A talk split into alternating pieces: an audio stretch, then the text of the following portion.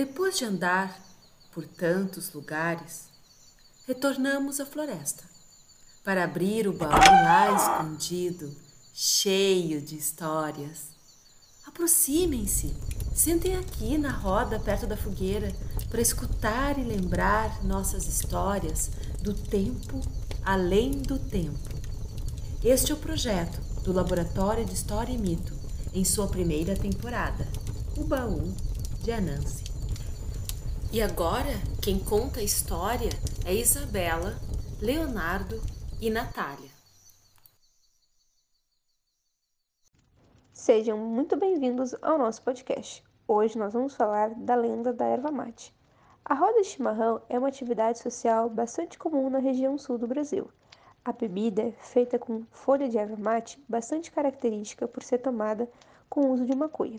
É uma tradição deixada por diversas culturas indígenas como Quinchua, habitantes da região dos Andes falantes da língua Quinchua, Aymara, habitantes do sul do Peru, na Bolívia, na Argentina e no Chile, Caingangue, habitantes do sul do Brasil, e Guarani, habitantes da Bolívia, Paraguai, Argentina, Uruguai e centro do Brasil.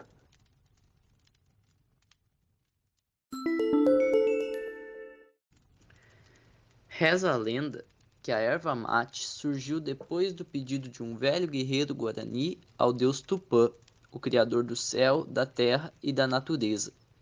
O guerreiro, que já não saía para as batalhas, nem para caçar ou pescar, vivia em sua cabana com sua filha Yari. A maior tristeza do velho guerreiro era não ter mais ânimo para fazer suas coisas e depender da sua filha para tudo. Um dia, Bateu na porta da cabana um viajante que estava procurando um lugar confortável para o seu descanso. Mesmo sem conhecê-lo, Yari e seu pai cuidaram muito bem da estadia desse inesperado visitante, sendo excelentes anfitriões. Yari preparou uma refeição e cantou uma linda canção para que o visitante dormisse em paz. Pela manhã, o visitante estava muito agradecido pela hospitalidade do velho guerreiro e de Yari e lhes confessou ser um enviado de Tupã. Ele queria lhes retribuir a hospitalidade e assim lhes ofereceu realizar qualquer desejo que eles quisessem.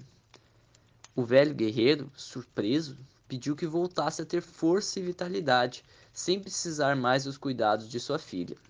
Ouvindo isso, o viajante lhe deu um galho de árvore que ele chamou de Caá, mostrando como se preparar uma infusão energizante a partir dessa planta para que quando ele bebesse retomasse o seu vigor. O galho Caá foi plantado, se multiplicou por várias regiões e hoje é conhecido como a erva mate. Já a Yari, por ter feito a escolha nobre de renunciar à sua vida para cuidar do velho pai, foi transformada pelo enviado de Tupã em deusa dos ervais e protetora dos Guarani, sendo então chamada de Kaa-Yari, a deusa do erva mate.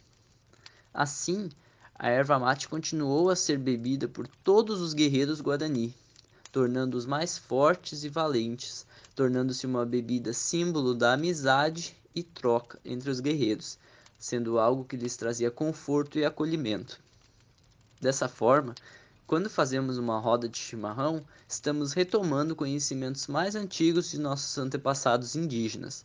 A roda remete ao compartilhamento, à igualdade, à paz e à hospitalidade, independente de quem nos visite.